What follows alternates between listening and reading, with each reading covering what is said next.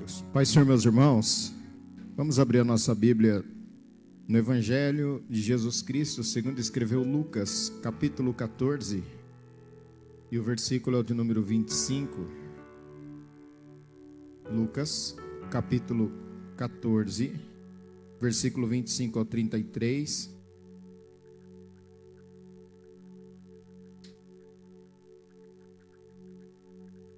Deus abençoe também os nossos irmãos que não podem estar aqui nessa noite, mas que estão acompanhando a gente também ali, né, na, na nossa página. Os irmãos pegaram o kit da Santa Ceia, daqui a pouquinho nós vamos participar da Santa Ceia e você vai participar aqui junto conosco também. Deus abençoe a vida de todos.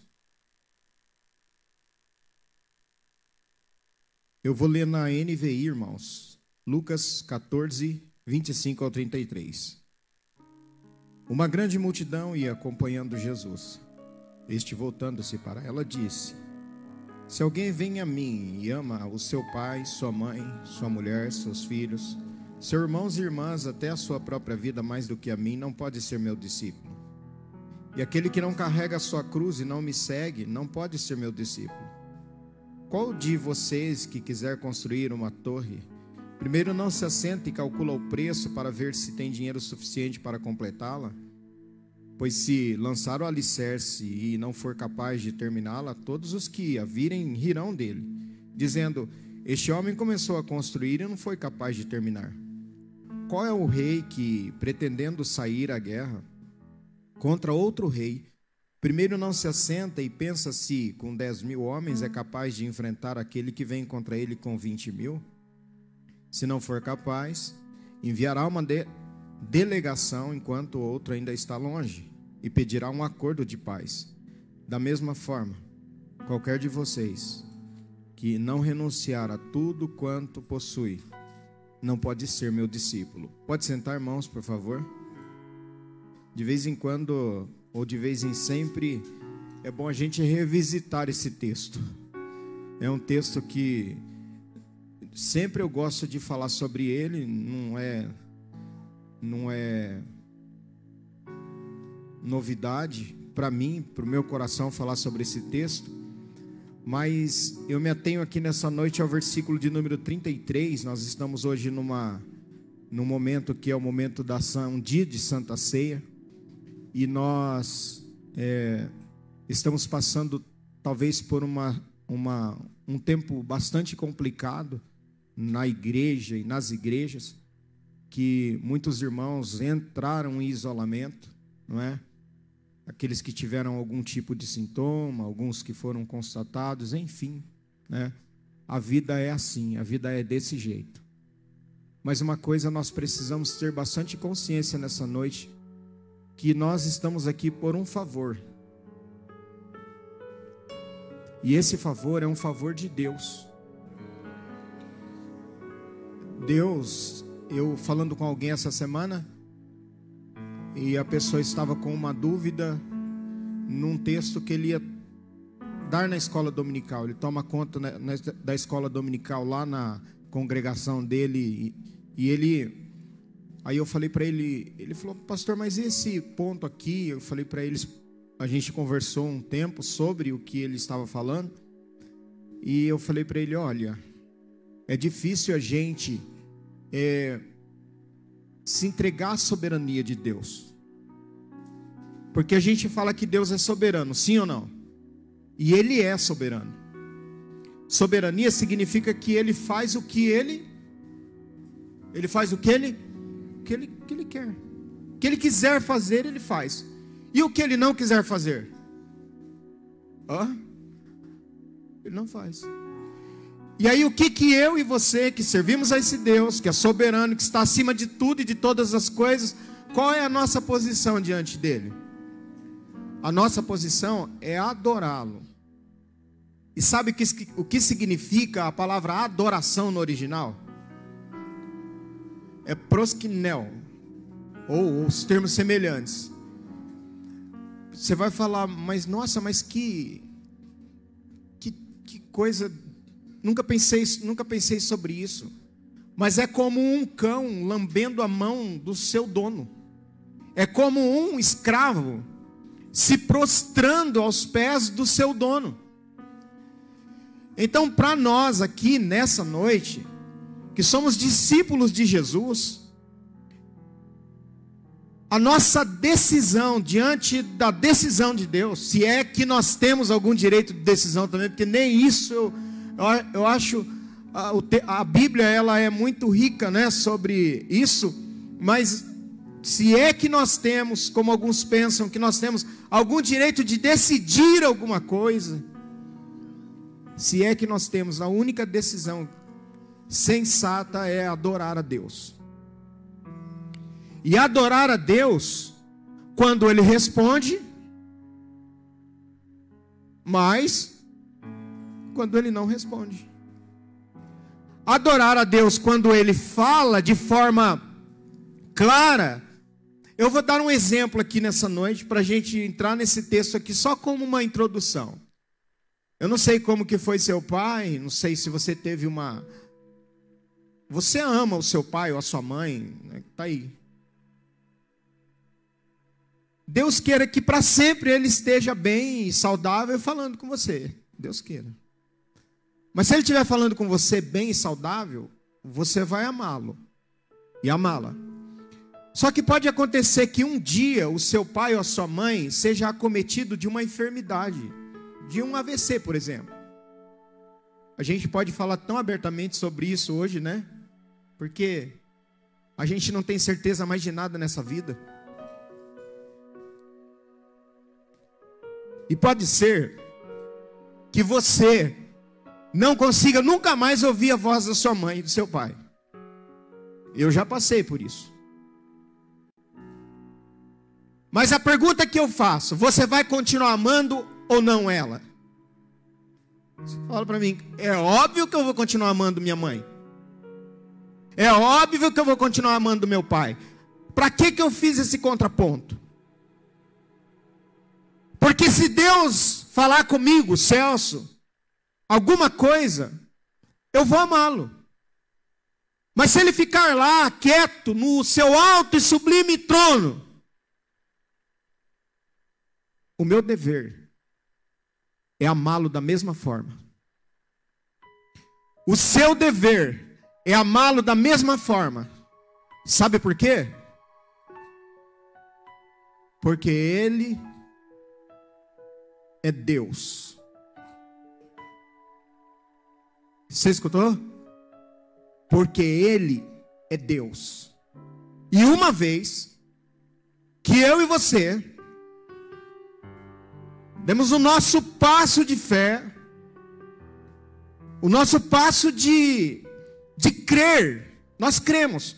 Alguém pregou, mesmo você que nasceu na igreja, né, que cresceu na igreja, mas um dia você teve que crer. Um dia alguém lá na salinha das crianças, lá, ou a tia, ou até em casa, porque em casa, foi em casa dos meus filhos, a gente falou para eles sobre Jesus, e fizemos um apelo, que eles queriam aceitar Jesus, porque precisavam. Fizeram a confissão de fé naquele dia. Não sei que dia que foi. Você deve se lembrar muito bem desse dia. Eu me lembro. Quem se lembra aqui no dia que aceitou Jesus? Quem se lembra? Não sei se tem até uma musiquinha que o pessoal canta que foi na segunda, foi na terça, eu não sei, a pessoa vai levantando, né? Vocês já devem. Eu sei que alguns aqui de nós sabemos que existia essa música, esse hino. Mas aquele dia que você fez a profissão de fé e saiu do teu lugar ou não, e levantou suas mãos e aceitou Jesus, e você tomou uma decisão, na verdade Jesus te aceitou. A partir daquele momento, nós passamos a ser discípulos de Jesus. Jesus faz uma declaração nesse texto aqui que é. Ela acaba com a gente. Ela acaba comigo e com qualquer pretensionismo seu. Porque ele fala assim: olha. Da mesma forma, qualquer de vocês que não renunciar a tudo o que possui, em um outro texto diz a tudo quanto tem, não pode ser meu discípulo. Mas esse texto, no versículo capítulo 14, versículo 26, se você voltar um pouco, ele fala assim, ó: Se alguém vier a mim e não aborrecer a seu pai, mãe, e mulher, e filho, e irmãos, irmãs, e ainda também a sua própria vida, não pode ser meu discípulo. Aborrecer no sentido de mistel, que significa detestar, odiar. Aí eu fiquei pensando, meu Deus, mas como que pode esse, ter, esse termo? Mas espera aí. A segunda definição deixa mais clara a ideia. Ao tornar-se um discípulo de Jesus, não é você que passa a aborrecer o seu ente querido, mas ele que passa a te aborrecer e te detestar e te odiar. E você vai passar muitas vezes a ser alvo de perseguição dos seus próprios parentes. Se eu abrisse aqui nessa noite oportunidade para alguém testemunhar, eu conheço casos de irmãs que viam para o culto e chegavam em casa e tomavam uma surra. Eu conheço caso, conheço caso de irmã que o esposo acabava com as suas coisas da escola dominical. Porque essa pessoa passava a ser objeto de ódio dos seus parentes. E é isso que Jesus está falando: olha, se preparem. Porque ele mesmo poderia e pode dizer isso, porque Jesus viveu isso na pele. Eu vou fazer a leitura de um texto. João, capítulo 7, versículo 1 ao 5 diz assim: Depois disso, Jesus andava pela Galiléia e já não queria andar pela Judéia, pois os judeus procuravam matá-lo. Estava próxima a festa dos judeus, a dos tabernáculos. Disseram-lhe, pois, seus irmãos: Sai daqui e vai para a Judéia, para que também os teus discípulos vejam as obras que fazes. Porque não há ninguém que procure ser conhecido que faça coisa em oculto. Se fazes estas coisas, manifestas ao mundo.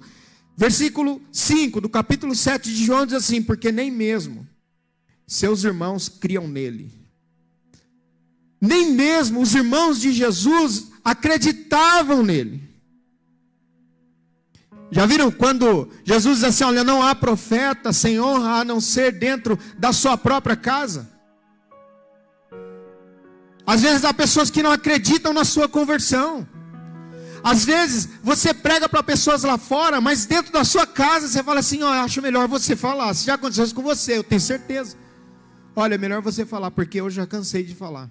E eu falando parece que não funciona. Observe os termos de desprezo e suas ressignificações equivalentes. Sai daqui e vai. Não queriam Jesus por perto. Os teus discípulos. O que significa isso? Eles são seus discípulos, porque nós, os teus irmãos, nós somos seus discípulos. Não há ninguém que procure ser conhecido, que faça coisa alguma em oculto. Eles estavam dizendo em outros termos: quer se aparecer? vai para outros, outros termos, outros lugares, porque outras pessoas precisam saber o que você anda fazendo. Quer se aparecer? Se apareça bastante. O motivo é explicado no próprio texto, porque nem mesmo seus irmãos criam nele. Crer é pisteu, que significa pensar que é verdade, estar persuadido de, acreditar, depositar confiança de algo que se crê, numa relação moral ou religiosa, confiar em Jesus ou Deus como capaz de ajudar, seja para obter ou para fazer algo, uma fé salvadora. A sua família não acreditava em Jesus. Os seus pais, os seus irmãos não acreditavam em Jesus. Sua família, na realidade, e nós não estamos falando de mim e de você, nós estamos falando de Jesus a sua família, na realidade, não apenas o queria longe, mas também preso. Vocês sabiam disso? Porque a Bíblia diz que em Marcos 3 e 13, que subiu ao monte, chamou para si os que ele quis, e vieram a ele, nomeou doze para que estivessem com ele e os mandasse a pregar. E para que tivessem o poder de curar as enfermidades e expulsar os demônios. A Simão, a quem pôs o nome de Pedro, Tiago, filho de Zebedeu, João, irmão de Tiago, aos quais pôs o nome de Boanerges, que significa filhos do trovão, E André, a Filipe, Bartolomeu, a Mateus, a Tomé, Tiago, filho de Alfeu, a Tadeu, Simão Zelote, Judas Iscariotes que o entregou. Presta atenção agora. E foram para uma casa, depois que Jesus chama seus discípulos.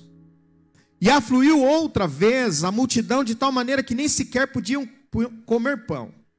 E quando os seus ouviram isso, saíram para o prender porque diziam está fora de si. Percebam que Jesus está no momento em que ele escolhe aqueles homens que farão o trabalho de pregar a palavra. Os seus parentes estavam do lado de fora da casa. Alguém poderia pensar assim: será que eles vão aplaudir Jesus? Aplaudir a Jesus quando ele sair? Não. Eles estavam na, expectativa de prender a Jesus. O Senhor mostra atitudes necessárias que seus pretensos seguidores devem realizar. Primeira delas, o primeiro ato é deixar de ser multidão e dar a cara à tapa. Porque o texto diz assim: uma grande multidão ia acompanhando Jesus. Este, voltando-se para ela, disse: Se alguém o se é uma conjunção que significa se por acaso. Se alguém desejar. E aqui não há. E eu faço duas perguntas. Há alguma obrigação aqui? Jesus faz alguma obrigação para a multidão? Ele está falando assim, ó, vocês são obrigados a vir, a virem. Não, ele fala assim, ó. Ele olha para a multidão, Diz assim, aqui no meio, ó. Se alguém de vocês quiser vir a mim, ou seja, dá a cara a tapa. Saia da zona cinzenta da multidão. Porque não vai ser fácil me seguir. Não vai ser fácil me acompanhar. E se alguém tomar a decisão, e eu prestei bastante atenção nesse C, porque no original aqui ele tem duas, duas situações. A primeira, esse C pode ser causal, ele pode ser condicional. No causal é, é mais ou menos uma frase assim, para quem gosta de língua portuguesa. O é causal. Se você estudar, aprenderá equivalente. Se você estudar, aprenderá equivale a Caso você estude, aprenderá. Esse é o causal. E o condicional? Se você não estudar, nada aprenderá. Ou seja, caso você não estude, nada aprenderá. O que está acontecendo? O Senhor está dizendo à multidão o seguinte: eu vou traduzir isso aqui. Para me seguir, vocês precisarão renunciar a uma condição. Então isso é condicional. E se vocês tomarem a decisão de me seguir, haverá uma causa. Não sei se vocês estão me entendendo. Primeiro, para que vocês me sigam, vocês vão ter que renunciar. Essa é uma condição. E se realmente vocês vierem para mim e começarem a me seguir, haverão consequências. Muitas consequências. A primeira delas você vai sair da zona cinzenta, se apresentar e dizer: Eu quero ser um discípulo de Jesus. E a partir desse momento, se prepare. Como aquele jovem que olha para o pastor e diz: Pastor, eu não sei porquê, mas quando eu não vinha para a igreja, eu. Parece que eu não sofria tanto assim. O pastor falou para ele: Sabe por quê, filho? Porque você estava morto. E morto não sente nada. Mas a Bíblia diz em Efésios capítulo 2 que Jesus nos vivificou. Irmão, e sabe o que significa isso? É que a gente estava morto e agora nós temos vida. E agora dói.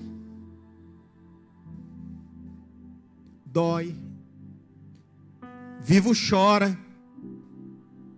Vivo sente dor. Vivo sofre. Mas vivo vive. Tá claro isso?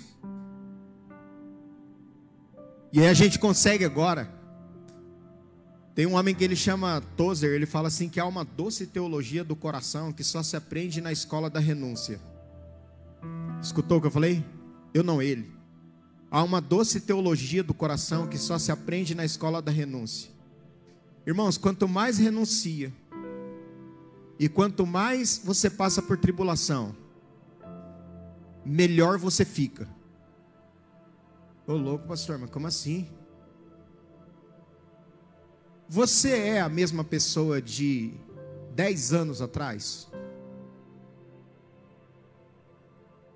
Não é. Você pode até falar assim, ah, mas eu não mudei não. Só meu cabelo. Não. Se você está aqui na igreja, está tentando servir a Deus hoje, e, e você está, e nós estamos fazendo isso, nós não somos o mesmo. Nós não somos, nós passamos por um processo. E esse processo, através da escola da renúncia, ela se tornou uma doce teologia de Deus dentro de nós. E Deus está nos ensinando. Cada dia, quando a gente renuncia a nossa vida, nós não estamos ficando pior, piores. Nós estamos ficando prontos. Você já passou na. Já entrou numa, numa loja e o pessoal coloca assim: ó, desculpe o transtorno, estamos em construção. Desculpe o transtorno, estamos em reforma. Eu gosto de usar muito isso aqui. A gente precisaria andar com uma plaquinha assim, ó. Desculpe o transtorno. Estou em construção. Sabe por quê? Porque cada dia, um dia de, por isso que Jesus falou que é um dia de cada vez. Ó, a gente dá um passo. Aí tem hora que você faz assim, não faz? Ó, escuta, ó. Presta atenção. Tem hora que a gente faz assim, a gente dá um passo e a gente faz dá um passo para trás de novo, não dá? Aí você dá mais um passo. Só que antigamente esse passo para trás era para cometer os velhos erros e não sair mais do lugar ou entrar no buraco. Hoje a gente dá um passo para trás para fazer o quê? Para pegar impulso. Você entendeu? A gente dá um passo para trás hoje. Você já viu gente que vai correr e faz isso? Tem um pessoal meio esquisito, não tem? Eles vão correr, ele faz assim, faz assim, faz assim, mas ele vai, vai correr ou ele vai andar de fácil? Não. Está pegando impulso. Ele faz assim, ele faz assim e fala, vai!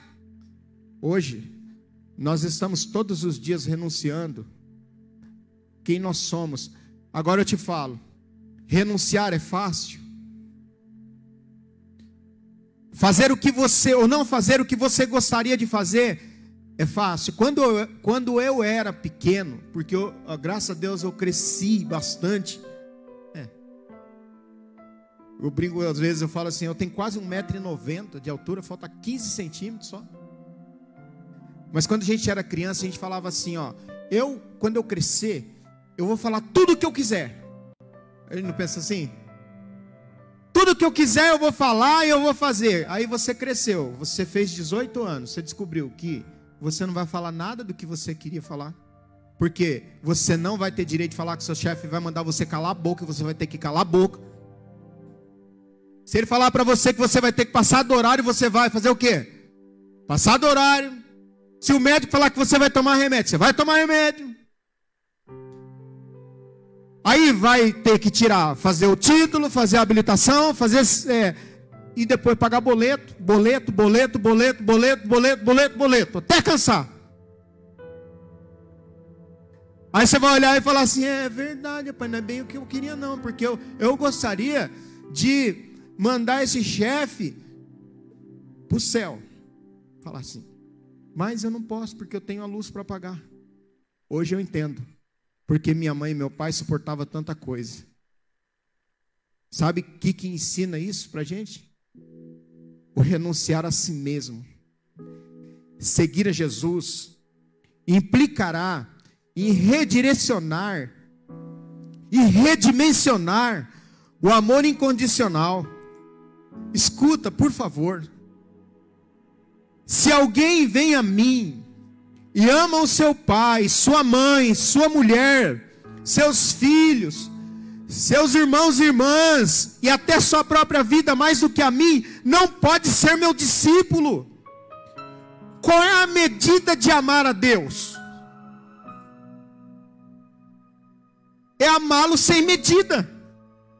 Disse Agostinho. Qual é a medida de amar a Deus? É amá-lo sem medida.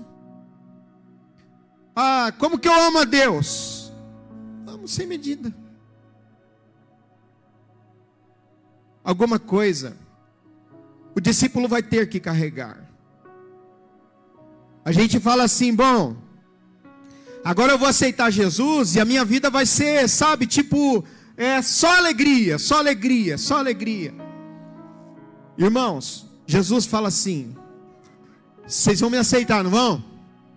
Vocês, vocês vão sair do meio da multidão e vão se apresentar como sendo os meus discípulos, não vão? Vocês vão fazer isso. Só que agora tem uma outra condição, além de renunciar e me amar acima de tudo, até mesmo do seu filho. Oh, oh, quando eu falo que hoje a gente pode falar algumas coisas mais abertamente, é, nós podemos, porque era impensável há algum tempo atrás que nós veríamos tantos órfãos. mas hoje é comum.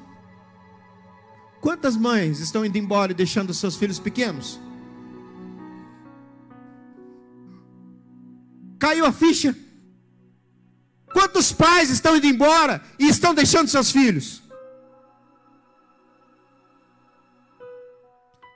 Ser cristão, para nós, que tomamos a atitude de renunciar e dizer não a, a tudo, e até nós mesmos, porque a gente falava assim, eu sou. É, tem um, fem, um, feminismo exacerbado que diz assim: minha, meu corpo, minhas regras.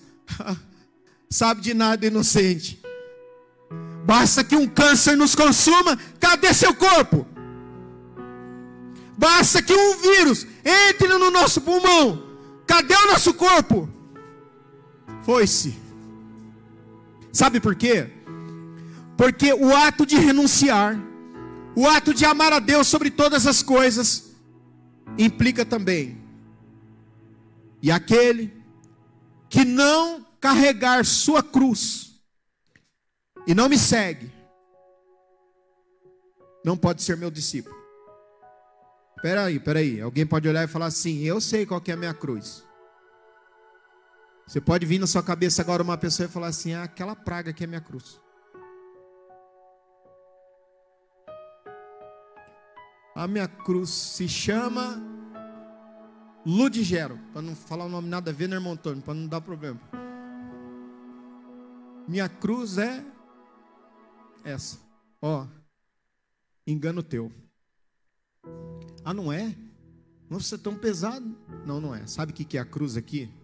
A cruz é a participação diária nos sofrimentos de Jesus. A cruz é a identificação com Jesus. A cruz é o ponto de decisão. A cruz é a libertação do eu. A cruz é a aceitação de Cristo em mim. Deu para entender ou não? Ficou fácil? A cruz não é um peso que eu vou falar assim, ah, eu vou me arrastando com essa, desculpa usar o termo, com essa desgraça, essa, meu Deus, esse homem, essa mulher, esse, sei lá o que. Não, a cruz não é isso. A cruz é a participação diária nos sofrimentos de Cristo. Se perseguiram a mim, perseguirão a vocês também. Já sofreu perseguição? Você já foi perseguido? Quem aqui já foi? Levanta a mão assim, bem alto. Rapaz, ó, glória a Deus que bastante gente não foi. Porque se você soubesse o que é ser perseguido no teu trabalho, sem você, sem você ter feito nada. Não, é, Antônio? Você não fez nada, o que, que você fez? Aí se alguém, aí se você perguntar, por que estou sendo perseguido? É falta de Deus olhar para a gente e falar assim, porque você nasceu. Meu Deus, mas por quê? Porque você nasceu em mim. É por isso. É a identificação com Jesus. Ou seja, você já foi reconhecido como um servo de Jesus? Já foi? A menininha me parou uma aula uma vez que eu estava dando do Proérdia falando sobre maconha, sobre droga. Ela levantou a mão, eu falei, pode perguntar. Ela falou assim: você é crente? Falei, meu Deus, mas o que, que eu estou falando de, de, Eu estou falando de crente aqui, será, meu Deus do céu? O que, que você me está falando? Aí eu parei, a professora no fundo da sala assim, fiquei meio que sem jeito. As crianças, as criançadas tudo ficaram olhando, né? Porque tem um monte de crentinho lá nas escolas, viu, irmão? A escola tá cheia de crentinho. Tá, tem bastante. Eles ficam tudo assim, só de butuca. Butuca, vocês sabem, né? De de olho. Aí, eu fiquei olhando assim, ela falou assim, eu falei, mas por que, você está falando isso? Ela falou assim, porque você tem uma cara de crente. Eu falei, eu falei mas que cara, que cara que é crente? O mundo vê. As pessoas veem. Você está numa prova danada que você não está suportando. Mas ainda assim você está assoviando um hino. Quando vê, você está cantando a Lauriette, a Shirley Carvalhais, sei lá quem mais. Sabe, irmãos, a cruz é o ponto de decisão. A partir daqui, eu não sou mais eu. A partir daqui, ó, escuta, você pode ter sido não sei o que você foi, mas o dia que você tomou a decisão de aceitar Jesus, você não é mais o mesmo. De vez em quando o diabo vai soprar e falar assim: ó, ó, não, nada mudou. Mentira dele. Naquele dia que você aceitou Jesus, tudo mudou. Tudo mudou, tudo foi transformado. Acabou o velho Celso. O velho Celso tem um texto que diz assim: que Deus jogou o nosso pecado no poderia completar esse versículo aí. Eu não vou completar porque eu não sou um herege, um herege, mas e colo, devia colocar uma plaquinha assim, ó, proibido pescar. Deus joga o nosso pecado no mar do esquecimento. Coloca uma plaquinha. Não fica lá pescando ele assim, ó, eu vou pescar para ser um miserável de novo. Tum, pesquei. E, ó, eu vou falar, você vai pegar tanto peixe se você tentar pescar aquilo que você fazia, não. a cruz é o ponto de decisão, a libertação do eu. Agora, não sou mais eu. E aí entra aquilo que eu acabei de falar. E é por isso que é tão difícil a gente fazer o bem. Porque agora não sou mais eu, mas o Espírito Santo diz assim, Celso. Minha vontade é de pegar no pescoço. O Espírito Santo fala assim: não, você não vai pegar no pescoço, você vai ajoelhar. Minha vontade é falar tudo o que eu queria falar.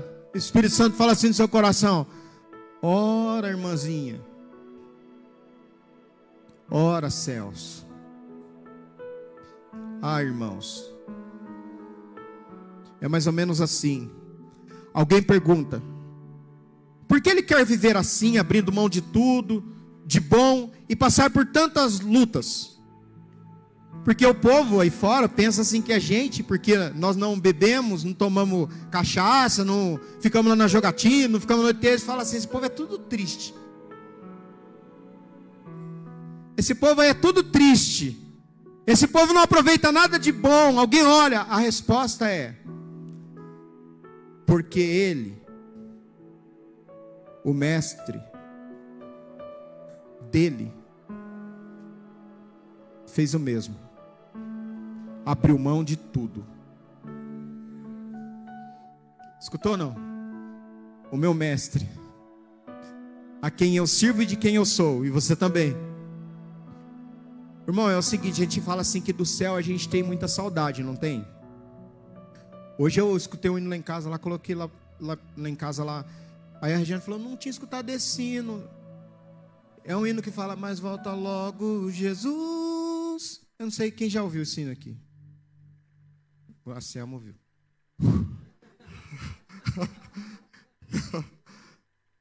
Então ouça esse hino, então, procura depois lá. Mas volta logo Jesus. E ela fala assim: do céu eu tenho saudade. Tá bom, então tá bom. Não, não ouviu esse, então ouviu 422 da harpa? Do céu. Ah, esse. Ah, tá. Então, do céu nós temos muita saudade. Agora imagina, Jesus no céu, olhando para essa terra, cheia de pecado, de erros e de porcarias e coisa que não presta. E ele, ó, esquece, sabe aquelas pregações que você já deve ter ouvido que Deus procurou assim no céu e falou assim: quem que vai? Quem que vai? Quem que vai? Jesus falou assim: pode deixar que. Olha, gente, a Bíblia diz Filipenses 2 e 5, de, de modo que haja em vós o mesmo sentimento que houve em Cristo Jesus, que mesmo sendo Deus, não teve por usurpação ser igual a Deus, mas esvaziou-se a si mesmo. Ele toma uma decisão, o cordeiro que foi morto antes da fundação do mundo, ele toma uma decisão e vem até aqui essa terra imunda, suja, podre, tomada pelo pecado, nasce num ventre de uma mulher, passa pela cruz e nos salva. Você já parou para pensar na grandeza disso? Você já imaginou Jesus, bebezinho? É Deus, é o dono do mundo, de todas as coisas. Mas Maria, com ele no colo, ensinando, fala assim: não, é mamãe. Deus que sabe tudo. E todas as coisas. Deixa o céu, se torna um ser humano como nós passou por tudo que nós passamos, morreu para nos dar vida. E vida com abundância. Você já parou para pensar? Já você viu quando, você se lembra quando o seu filho deu os primeiros passos? Porque filho nunca cresce, né, irmão? Pra gente, filho, a gente, eu chego em casa e falo assim, cadê as crianças? Mas criança, que criança? Filho nunca cresce. Nunca. E aí um colega meu, conversando com um colega meu, eu falei, nossa, os filhos vão crescendo, né, rapaz? Aí depois, graças a Deus, aí eles casam. Aí acho que a gente para de ter um pouco de preocupação e fala assim, espera até, até vir os netos. Você vai ver se é um amor, que é um negócio, você vai morrer de amar. Porque é assim que Deus nos fez. Agora você imagina. Os primeiros passos do seu, do seu filho Jesus dando os seus primeiros passos, aprendendo a falar. E com 12 anos no templo, dando uma aula para os rabinos. Maria no meio da multidão, olhando o seu filho carregando aquela cruz toda ensanguentada, apanhando, apanhando, apanhando, apanhando, apanhando, apanhando, apanhando. Alguém na multidão olha e fala assim: poderia perguntar, mas por que, que eles estão batendo nele tanto assim? Por que, que ele está tomando um soco na cara agora? É por causa do Natanael. É por causa do Celso. Por causa do Diego. É por causa do Samuel. É... Não, mas agora essa, essa paulada em cima da coroa de espinhos foi por causa de quem? Por causa do José. E agora? O pulmão dele parece estar tá faltando ar. Ele se joga de vez em quando para cima, assim, ó. Rasga os seus pulsos por causa de quem que é agora? Ah, é por causa do Mateus. Nenhum dos pecados de Jesus foi por causa dele mesmo. Foi por minha causa. Aprender o que Deus quer, nos ensinar no meio da dificuldade. Ó, oh, escuta, escuta aqui, ó. Aprender o que Deus quer, nos ensinar no meio da dificuldade, é mais importante do que sair dela. Você escutou não? Aprender o que Deus quer no meio da dificuldade é mais importante do que sair da dificuldade. É quando a gente está passando por aquela prova, já aconteceu com você. Talvez jovem, não sei se já aconteceu. Mas de você olhar, irmão, e não ver saída.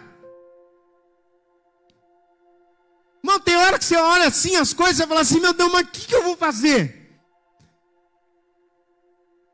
Meu Deus do céu, o que, que eu vou fazer? Que ele está querendo dizer assim é que nesse momento Você deve fazer isso aqui, ó, cair de joelho e falar assim, ó. O que que o Senhor está querendo me ensinar com isso?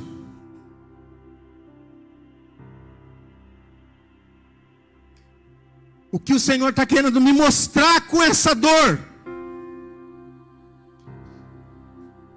O que o Senhor está querendo me ensinar no meio desse temporal, no meio dessa noite escura? Porque você pode ter certeza, você já deve ter dado alguma lição no teu filho para ele aprender alguma coisa. Deus sempre quer nos ensinar. Quem aqui já levou o filho pequenininho no parquinho? Você não fica lá no parquinho, não, é? não fica lá assim, tipo olhando para o ar. Você fica lá, ele vai no balanço, seu olho tá. Ele vai lá no, na caixinha de terra, seu olho tá. Ele passa dentro daquela manilha, se demorar um pouquinho para sair, você fala assim, ué, peraí, vou lá ver o que está acontecendo, que esse menino enroscou lá dentro. Vai lá e olha. Deus nos deixa brincar no parque da vida, mas Ele não tira os seus olhos de nós. E quando o balanço vai, e seu filho corre e vai passar atrás do balanço, o que, que você faz? Você vira ninja. Você dá um pulo, pega a criança, é perigoso até fazer um rolamento, vai tomar Dorflex, mas faz um rolamento. Pega a criança e salva. Escuta aqui, ó. Deus nos salva. Faça cálculos preciosos. Pois se lançar o alicerce e não for capaz de terminá-lo, ou de terminá-la, todos os que a viram rirão dele, dizendo: Este homem começou a construir. Aquele relógio está certo, né, irmãos? É que parece que ele não vai. Pois se lançar, deu porque Deus não quer que vai. Só pode ser. Pois se lançar o alicerce e não for capaz de terminá-la, Todos os que a virem rirão dele, dizendo: Este homem começou a construir e não foi capaz de terminar. Já viu casa que não foi terminada? Você fala assim, coitado, rapaz. E a gente, de vez em quando, tem a língua grande, não tem? Não fala também, para que fazer uma casa desse tamanho? Mas é da sua conta, é da minha, não é, mas a gente gosta de falar. Você fala, mas para que fazer uma casa desse tamanho? Por que não fez menor? Entrava e ia aumentando, ele fez porque ele quis, mas não deu certo. Jesus está dizendo assim, ó, porque alguém vai passar em frente da construção e vai dizer assim, tá vendo? Ele começou e não foi capaz de terminar. Ou qual é o rei que pretendendo sair para a guerra contra outro rei, primeiro ele não se assenta, pensa se ele pode ir com 10 mil contra 20 mil. Se não for capaz, ele vai enviar uma delegação. Enquanto uma delegação, enquanto outro ainda, outro ainda está longe e pedirá um acordo de paz. Ele vai falar assim, ó, não dá para mim. Aí Jesus fala assim, ó, da mesma forma, ó, da mesma forma, qualquer de vocês, qualquer de vocês, que não renunciar a tudo que possui, não pode ser meu discípulo. Jesus está falando assim, ó. Morra para viver. Escutou? Aquela, aquele ponto de inflexão, de, de decisão, assim, que a gente colocou assim, ó, e falou assim, ó, eu quero Jesus. Eu acho tão, tão legal, né? Quando o pessoal fala assim, você vem por amor, vem pela dor. Eu assim, eu estou tentando descobrir quem veio por amor. Eu estou tentando descobrir. Porque doeu para vir. Doeu. E não foi pouco. Mas naquele dia, nós morremos. Aconteceu um velório naquele dia. E os céus, que vinha com aquele monte de cargas, chegou e disse assim: Ó, não dá mais para mim. Morre o velho homem. Assim, que se alguém está em Cristo, nova criatura é as coisas velhas. E o que, que aconteceu? Tudo. Irmão, ó, você pode não dar glória a Deus, não, pode não precisa fazer nada, mas você é diferente. você não é mais o mesmo. Você não é mais a mesma. Há uma luz no seu rosto. E essa luz é proporcionada pela presença do Espírito Santo em nós. Alguém olha e fala assim: Mas nossa, você é diferente. Mesmo os mais estabanados, eu não sei se tem estabanados e estabanadas aqui, no sentido de qualquer coisa. Assim, mas mesmo assim, você fala assim, mas ele é alegre. De onde vem essa alegria? Morrer para viver. Aí a pergunta que eu faço é: escuta, compensa tudo isso? Será que compensa? Vamos lá. Alguém já fez essa pergunta? Marcos 10, 28, 29 e 30 diz assim: E Pedro começou a dizer-lhe: eu, eu acho que você já fez essa pergunta. Nós deixamos tudo e te seguimos. A gente deixou tanta coisa para te seguir. Jesus respondendo falou assim, ó, ó o que Jesus falou. Em verdade vos digo que ninguém há que tenha deixado casa. Presta atenção no que, tô, no que o texto está dizendo, ó, que eu vou, nós vamos fazer uma reflexão nisso. Que tenha deixado casa, irmãos, irmãs, pai, mãe, mulher, ou filhos, ou campos, por amor de mim e do Evangelho. Que não receba cem vezes tanto já neste tempo, em casas, irmãos, irmãs, mães, filhos e campos com perseguições. E no século futuro, a vida eterna. Preste atenção numa coisa. No que eles deixaram e o que receberão por amor a Cristo e ao Evangelho. O que, que eles deixaram? Eles deixaram em nós casa. Pode acontecer de alguém aqui, de nós, nunca ter uma casa nossa. Mas nós teremos uma. Casa. Ó, presta atenção você vai perder isso aqui, ó, o que eles deixaram. Casa, irmãos, irmãs, mãe, mulher, filhos e campos. E o que eles receberão? Casa, irmãos, irmãs, mães, filhos, campos. O que está faltando? Duas coisas: mulher e pai. Aí eu fiquei pensando, por quê? Mulher não é difícil de entender. Porque alguém poderia aplicar alguma heresia nesse texto aqui, depois você para para pensar. E por que pai não? Porque todos aqueles que deixaram tudo isso, renunciaram e abriram mão de tudo isso, já receberam um pai. Rapaz, isso aqui é para isso aqui é para a gente glorificar Deus, sabe por quê?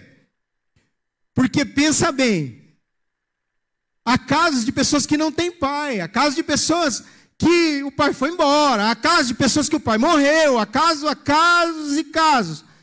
Mas agora, a gente pode falar assim, ó. Olha aqui. Pai nosso. Nós temos um pai. E é o nosso pai que nos socorre.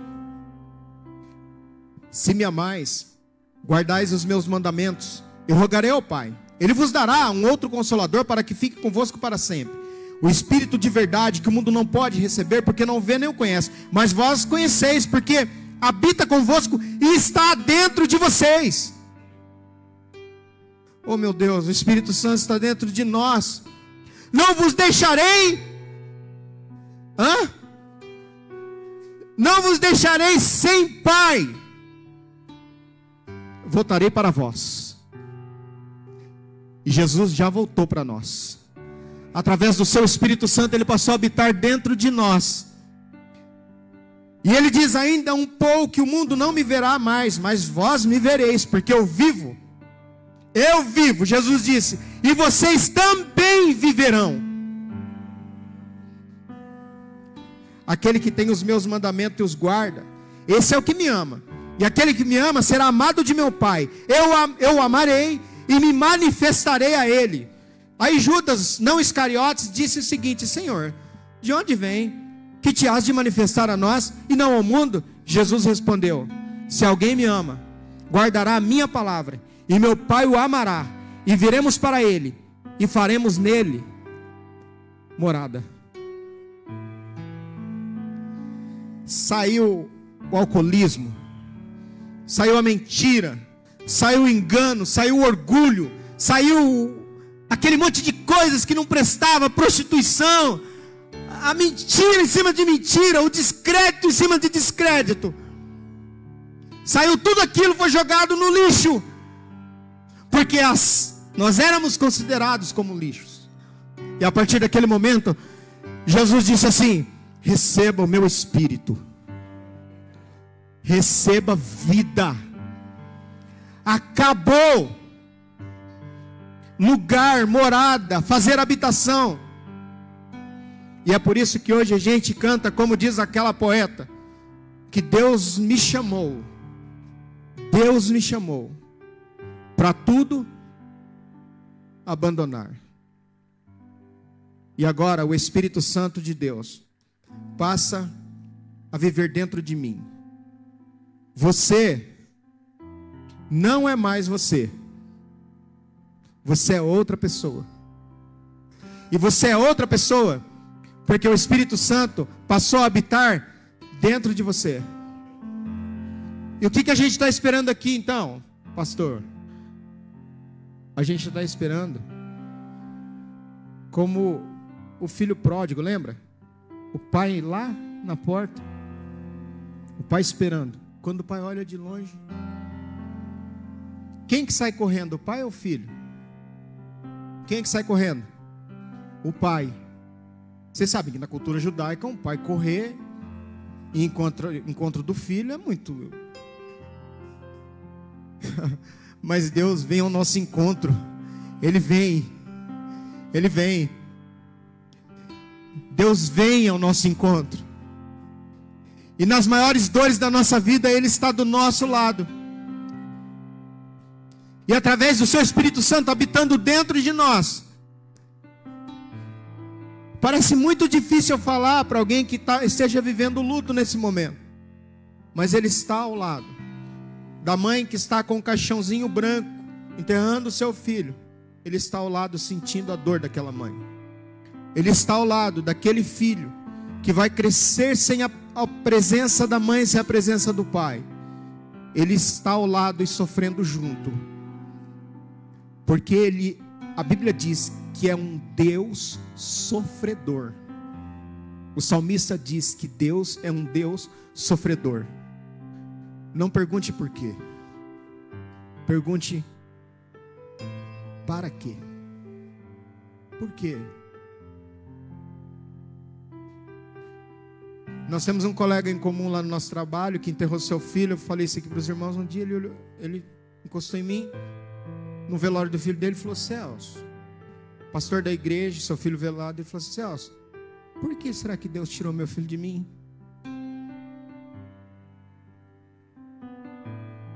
Falei para ele assim: Eu não sei. E abracei ele. É a única coisa que eu pude fazer. Por que não? Para quê? Por que não? Para quê? Mas a presença, aquele menino canta, tua presença é. Aí para fechar a conversa, você fala assim, mas por que, que eu tenho que amar todo esse monte? Por que, que eu tenho que amar a Jesus acima de tudo isso? Sabe por quê? Porque Jesus é o único que nós não vamos enterrar e não vamos perder. As demais coisas, todas nós perderemos. Divórcios acontecem, filhos vão embora, pai e mãe vão embora, nós vamos embora. Mas o dia que nós fomos embora, nós, como filho pródigo, nos encontraremos com o Pai, pronto a nos abraçar e dizer para nós assim: Bendito, bem-vindo, filhos de meu Pai. Entra por repouso eterno que está sendo preparado faz muito tempo. A gente vai voar, nós vamos embora daqui. Aqui não é o nosso lugar, aqui não é a nossa casa. E nós vamos entrar na nossa casa. E, lá, segundo Jesus disse, nós estaremos para sempre com o Senhor. Está feliz por isso? Vamos ficar em pé, vamos fazer uma oração?